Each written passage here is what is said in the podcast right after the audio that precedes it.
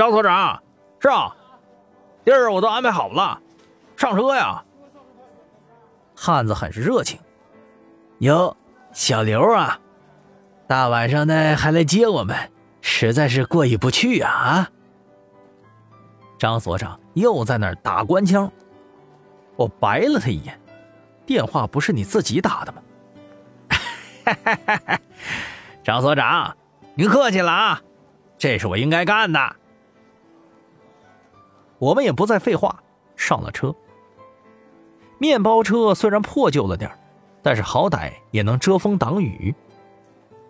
这一路上，小刘很是热情，给我们介绍了西安这座古都，最后领着我们来到了一个旅馆跟前下车以后，张所长回头低声凑过去说道：“嘿，小刘啊，去把锅子给我找来啊。”小刘一听，原本带着笑意的脸立刻变得沉重起来，点点头，开车离开了。我在一旁看着，虽然不明白，但是知道这肯定是个重要人物来了。旅馆的房间都已经开好了，总共有三间。张所长让我们先去他的房间一趟，说是有要事商量。我没办法。将家伙扔到房间里头以后，就来到了张所长的房间坐下了，一边抽烟一边等着那个叫郭子的到来。大概半个小时以后，外头传来了敲门声，当当当。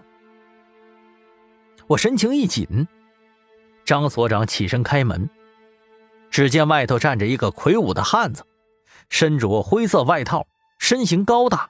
面相略微有点凶狠，一看就知道，这家伙有故事。各位小耳朵们，大家好，我是小千。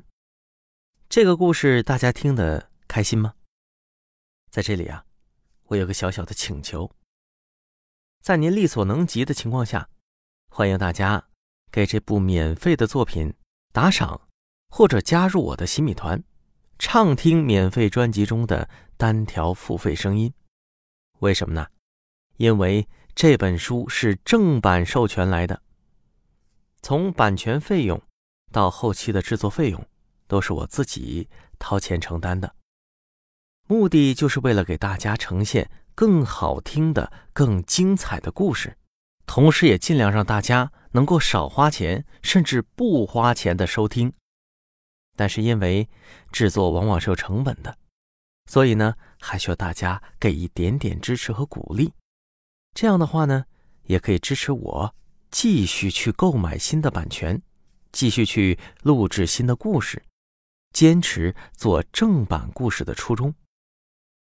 在这里，我特别特别的感谢大家。如果大家还有什么其他的好故事推荐，记得在留言中。在评论里面写下来，在我力所能及的情况下，一定去替大家把故事买回来，播给大家听。还有更多的想法，或者说更多的意见或者建议，想和我来沟通的话呢，也可以私信告诉我，啊，也可以去搜索一下有声的小千，对吧？希望大家能够在小倩的故事世界中玩的开心，听得愉快。故事精彩继续。